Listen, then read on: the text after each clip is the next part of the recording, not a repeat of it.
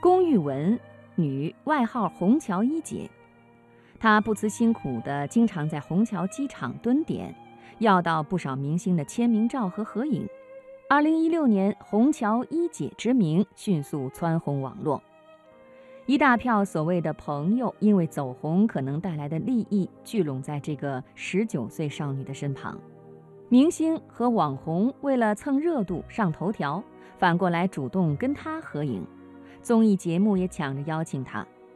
一个不理性的辍学追星族带来了一批病态的蹲守追逐者。今天的人物故事，我们就通过采访者的记录来说一说虹桥一姐出名以后的困惑和生活。蹲到虹桥一姐龚玉文，我用了整整三天。十八点五十五分，上海虹桥机场 T 二航站楼，等候一姐的人群守住了北彩虹桥的出口。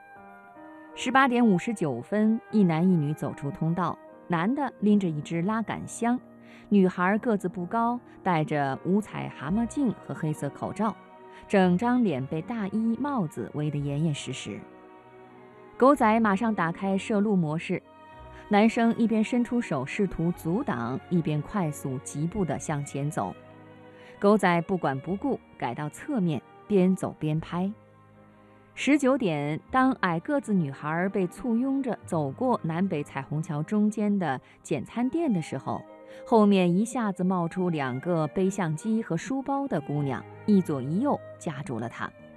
五个人推搡在一起，快步走入升降直梯。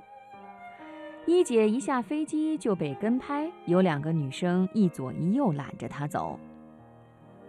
穿着时尚，身边跟着几个人，不是雾霾天，却戴着口罩。按照一姐和狗仔的总结，符合以上条件的十有八九是明星。现在她自己也拥有了这种明星气质，或者说是明星阵势。我们等待一姐的这个出口，恰恰是她成名的地方。辍学追星一年多的时间里，她数百次守在这里，每次十几个小时，不吃不喝不上厕所，蹲到了上百位明星。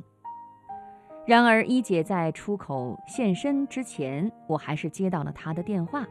她说：“对不起，有很多记者和狗仔在堵我，我们加微信聊好吗？”我一会儿还有事儿，得想办法躲开他们。我心存被一姐当成自己人的感激，决心不打扰她当晚的行程，说可以，明天再见也是一样啊。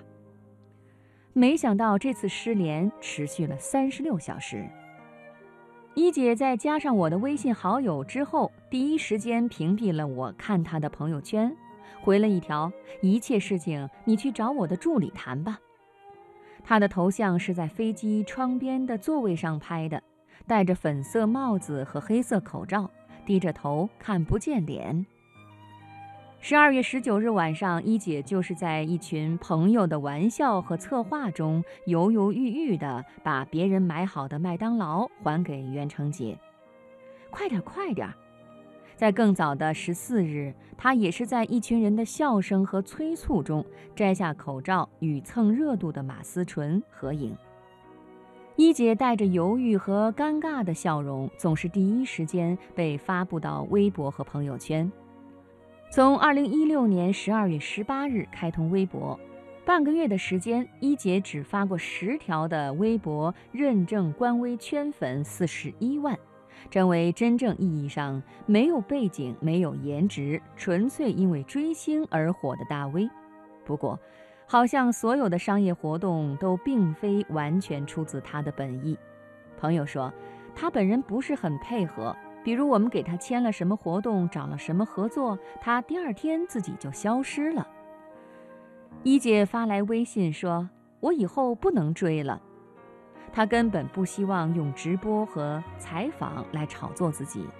他说：“那样我就会更红，都在机场等我，我没有自由。”一姐在微信中流露出担心，怕火了以后不能自由追星了。机场不会再堵到一姐，我只能去他家里碰碰运气。为防扑空，我凌晨四点就走进了他爷爷奶奶住的小区。上海冬天的冰雨在脸上胡乱地拍，我吸溜着鼻涕，跺着脚，极力思考一姐为什么会如此大牌。秘密就藏在她的房间里。一姐在奶奶家拥有自己的小屋，他自己要来的签名被小心翼翼地码放整齐，堆叠在一起。桌子下面垫着照片，床边有明星周边抱枕。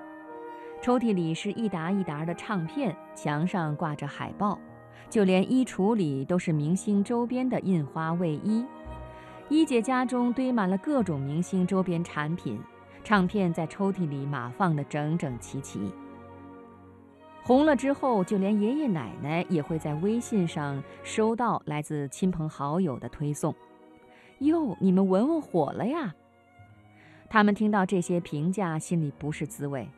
火也是负能量的火呀，不会长久的。在外人眼里，一姐已经能够养活自己了。网上疯传她一条商业广告价值二十万元，但是到目前为止，他对媒体说自己没有看到什么钱。从辍学蹲守机场的不爱粉，到人人争相合影的新晋网红，一姐只用了一顿麦当劳的时间。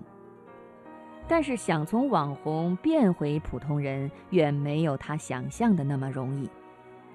第三天中午，我终于蹲到了越来越神秘的一姐，但是她没有如我预想的回过头来，而是缩起肩膀，低下头，径直往前走。旁边的两个女人同时冲上来，一个是一姐的妈妈，她说想采访我女儿，经过我的授权了吗？我忽然想起一姐的奶奶告诉我，这位妈妈在离婚后十几年的岁月里，把女儿生生的扔给外公外婆带大。另一个人是一姐的新晋助理袁鑫，他展开手臂抱住一姐，让她无论视线还是皮肤都不必和我接触。助理跟我强调说，他现在只想过正常人的生活。被一姐拒绝采访的第二天，我看到她在微博发布出来的巴西护理广告。二零一六年十二月二十九日，微博上有 ID 发起了话题“网红一姐的红包”，再度掀起一轮浏览量二十一万的活动。领取红包的人会自动关注某彩票公司的微博，为其涨粉。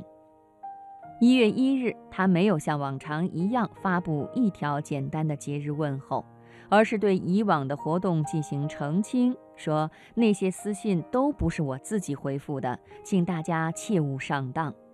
而他的微信昵称也换成了“我想我可以一个人”。